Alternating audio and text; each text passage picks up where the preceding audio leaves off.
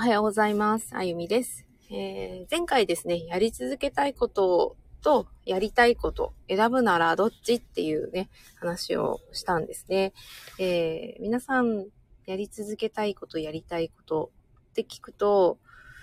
えー今選んだやりたいことは続けたいことか、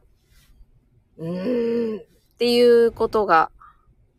ありませんかっていう話を、えーしていました。なんでこの話をしたかっていうと、今、いろんなことをこう選択するっていうことが、私のめ、私の中でですね、結構起きてきているっていうことと、人生はもうその選ぶことの連続っていうふうに、まあもう気づ、腹落ちして気づいて、えーいるから。で、その選択するっていうことが、いかにこう人間らしさっていうところにつながったり、自分の人生を変えていくキーポイントであるかっていうのを、えー体の側面からですね、えー気づいたからっていうのがあります。えーでもですね、このやり続けたいことを、まあ、ずっとじゃあやっていったらどうなるのかなっていうのを、まあ、考えたときに、やり続けたいこととやりたいこと、選ぶのはやり続けたいことの方がおすすめですよって言っと、言っておきながら、えー必ず、もうこれ多分必ずと言っていいほど、まあ、中にはいるのかな？一生涯、あの、すね、あの、あなたのことを愛し続けますみたいな、本気でそういうことができる人いらっしゃるのかもしれないですけれども、飽きるっていうフェーズが 来るんですよね。そうじゃないですか。なんか同じことをずっとやってると、いくら好きでも、もうね、飽きちゃうっていうね。まあこれが、いかにやりたいことをしていても起きるっていうことは、いろんな有名な方のお話聞いても、あ、そうなんだなって思う。一番、まあびっくりしたのは、あの、私、ジブリまあまあ好きなんですよね。で、小さい頃はもうジブリで育った一人っ子だったので、えーなんかそういう記憶があるぐらい、なんかとっても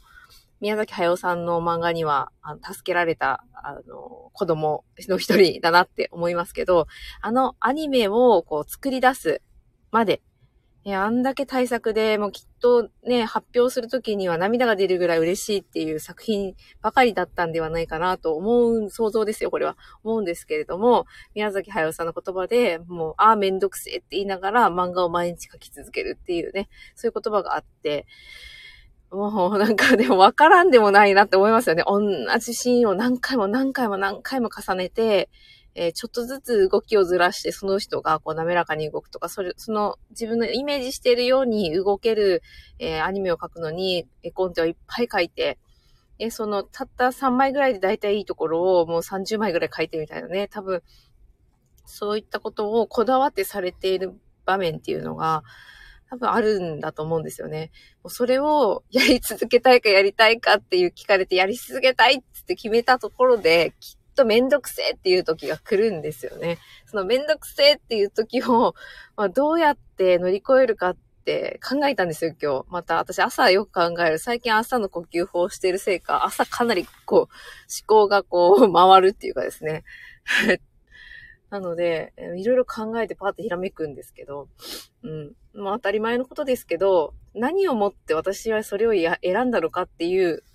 大元を理解しておく。自分の中でもしっかり腹落ちさせておくっていうことがもうぶれない、まあ、大前提だなっていうふうに思っていて。最近ね、自分軸っていうのも流行ってますよね。自分軸。ね、なんか、あの、こだわりも持って生きればいいってことじゃないと思うんですよ。私の中で自分軸を持つっていう感覚は、えー選べるっていうことがもう自分の中では最大の自分軸だなって思っている。それはなぜかっていうと自分がやりたいって思ったことに対して、やってもいいしやらなくてもいいっていう選択ができる状態っていうのがもうまさにこう自分軸の極限だと思っていて、それを、まあまた選んでいくときに、あ、今日は自分のこれをやりたいことだけれども、この人のこれを優先させた方が絶対いい。この目標に対して絶対いいって判断すればそれをやらないっていう選択肢も、やるっていう選択肢も出てくるわけなんです。今までやらないって決めてても、やるって決めてても、その柔軟な部分っていうのが、まあ本当になんか最高の自分軸ではないかなって思っていて、そこに必ず必要なのは愛だったり思いやりだったりするんじゃないかなって最近ちょっと思ってるんですよね。で、それがないと何が起こるってうまくいかないんですよ。この世の中でうまくいかない。自分だけがこだわって自分の軸だって言って自分が思ってることをやるって本当にいいことだと思うんですけど、それを継続してやっていくときに必ず誰かと関わるんですよね。その時にこれは自分軸だっていう、ちょっと半分ね、なんか、エゴのような、まあ、英語もね、すごい突き詰めていくとすっごい重要なことなんですけど、この話をした人ちょっと終わらないので、えー、こう今日はしませんけれども、まあ、エゴも素晴らしいんですけど、まあ、自分軸っていうものを持った時に、えー、質ですね、その自分軸の質かな。質を上げていくのに、やっぱりこう自分自身が選ぶことができるか、それを選択することができるか、そこに自由度はどれだけあるかっていうところがですね、えー、必要。そういった時に、もう、やり続けたいことをやるんだって言って決めて、やり続けると、そうやって苦しいフェーズが来た時に、なんで私はこれをやってるのかなって立ち返った時に、まあ、気づくわけなんですよね。めんどくさいけど、これはこれに繋がってんだと。だから、やろうってだからや、やりたくないってなった時にやらないっていうのを選択するのが、まあ、一つの方法としてあるかもしれないですけれども、それがじゃあ自分軸なのかって聞かれた時に、えー、しっかりと見失わずに、そこはね、見失わずに、やり、やりたくないけどやる方向を取るんだっていう選択をできるのも、やっぱりその人の自分軸に従っていけるっていうことではないかなって。そう考えると、まあ全てオールオッケーなんですよね。オールオッケーになってくる。なんかね、よく言われますよね。もう何でも OK。だから適当なオール OK もあるんですよ。だからそう、すごい質だなって思う。最近はですね。同じことを表現しているんだけど、言葉では。実際それを選択した後の結果で変わってくるっていうのは、その質の部分に、まあ、あるのかなっていうふうに思います。やり続けたいことを選んだ後は、必ずと言っていいほど、えやりたくねえ、めんどくせえっていうフェーズが来るんですよね。えー、それをちょっと言っとかないとやりたいことをね、選んだ、やり続けたいことを選んだのに、あれっていうことがね、絶対起きてくるので、まあね、こういうお話もちょっとししとこうと思って、自分の気づきでもあったのでしとこうと思って今日はライブをしました。で、きその、回の中で呼吸法の話をちょっとしていたので、呼吸法に関してですね、えー、なぜ私が呼吸法をやっているかっていうのも、このやり続けたいこと、やり続けるためのベースの体を作るために、えー、やっているので、うん。これもね、あのー、何をとって自分が実行するか。で、人の体の、えー、成長と発達は変わってくる。もちろんね、なんか、あの、油分いっぱいの、かつ、こう、科学的なもので作られた油をいっぱい体が取ると、まあ、ブクブク太りますよね。でも質の良い油と、あと、その取り方と、あと何とどう取るかと、どんなタイミングで取るかを知っていると、取らないんですよね。結果違いますよね。同じようなものを取っても違うんですよ。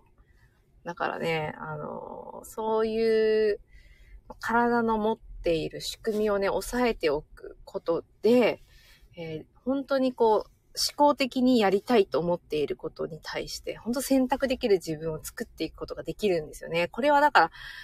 両方からの、双方からのアプローチがね、えー、必要で、ボディーマインドスピリットというか、ボディスピリット、マインド、この3つが揃った時に、本当のその人の、まあ、力を発揮していくんだろうなって。まあ、最近ね、そういうエネルギーとかっていう話をする。まあ、エネルギーもエネルギーで、あの、スピリチュアル系のエネルギーというよりは、もう、あの、科学もね、万人がわかるように、あの、研究、すごい人が研究して可視化できたり、耳で聞けるように言語化してくれたりとかしてるだけなんで、かなり落としたレベルの情報だなっていうふうに思うんですけど、まあ、見えないものが大半なんですよね。でもその中で可視化してくれてわかる範囲で研究してくれたそのデータから見ても、人間の中にそのエネルギーっていうものがあって、それを可視化できる。そしてそれがすごく体に影響しているし、えー、それ以外のものにも影響を及ぼすということが分かってる。なそういうところを整えていくのに、本当に呼吸法っていうのはすごく使えるし、何を食べるかも重要ですし、ね、そういう日頃暮らしって呼ばれてる中でやっていることが全てなんですよね。で、私の主人が、あの、私のことをず多分24時間、監視じゃなくて観察してるんですよ。なんとなく一緒にいるから、エネルギーフィールドを感じながらですね、一緒に暮らしているわけなんですけど、まあ、ちょいちょい私がなんかこう、人間らしい側面をバーンって出すと、例えばなんか、車をちょっとぶつけたとか、なんか夜、朝寝坊したとか、なんかね、あの、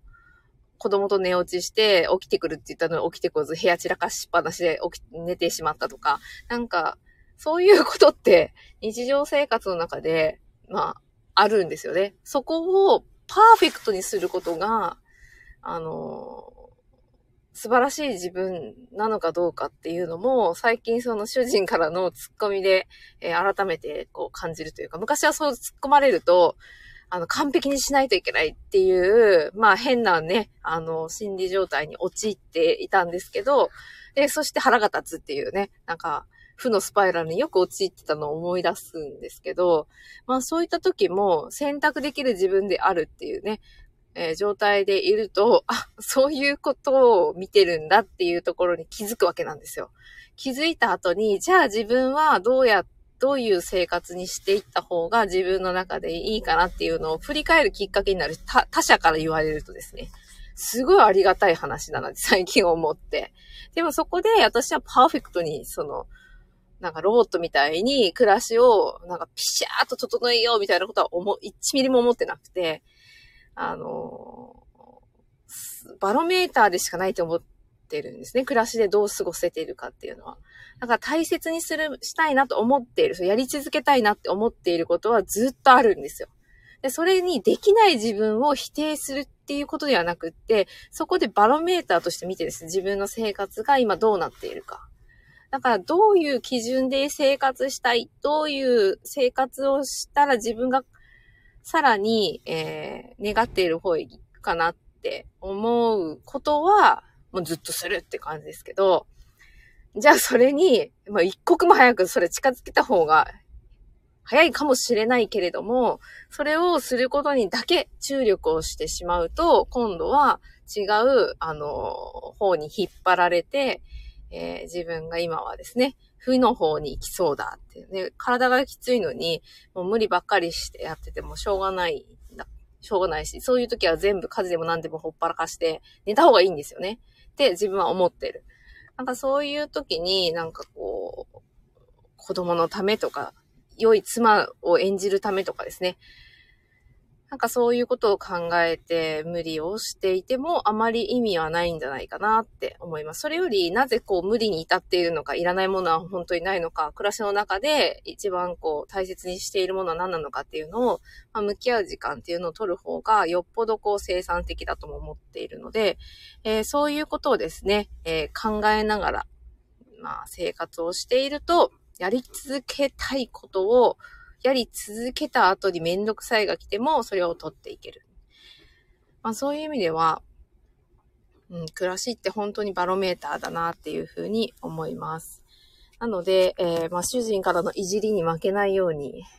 あの、負けてもいいんですけどね。そこでイライラすることとか怒ることが私の中では結構負けなんですよね。それを我慢して、イライラせずに過ごしたいんではなく、イライラが本当に、あ、起きなかった、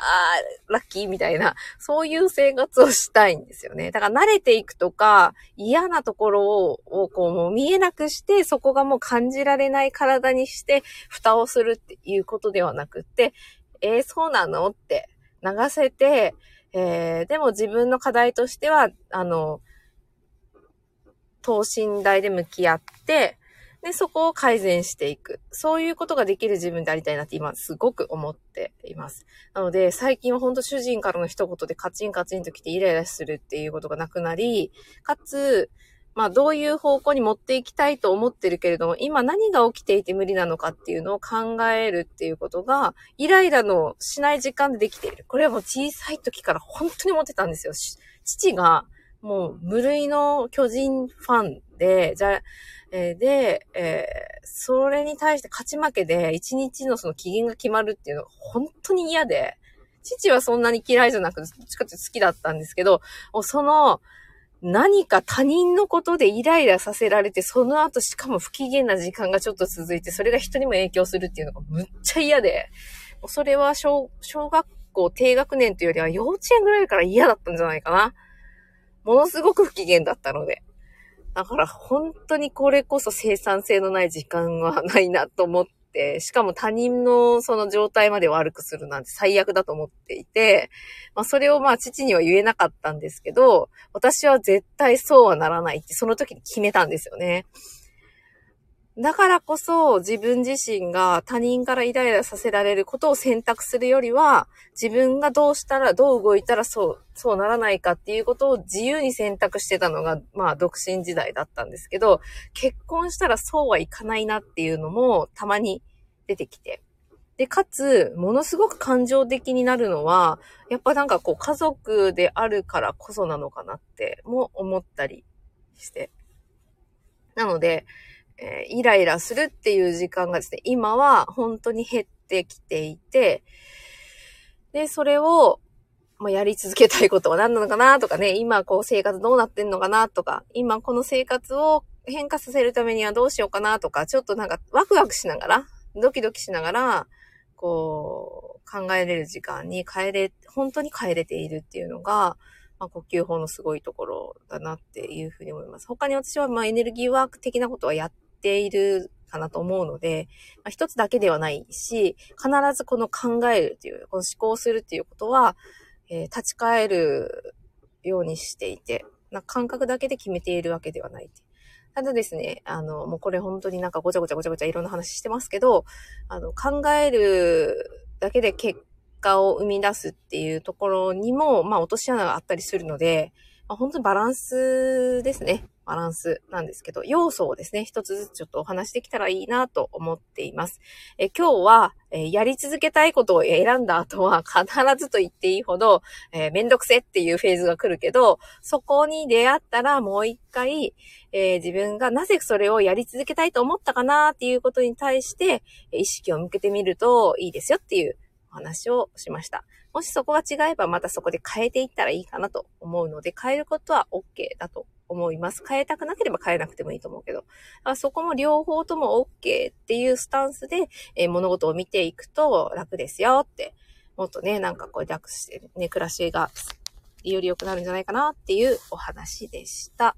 えー、ちょっと途中ぐぐちゃぐちゃぐちゃぐちゃいろいろ言いましたけど、あの、やり続けたいことをぜひ皆さん続けていただいて人生変えていっていただければ嬉しいなと思います。では、今日のライブはこの辺で終わりたいと思います。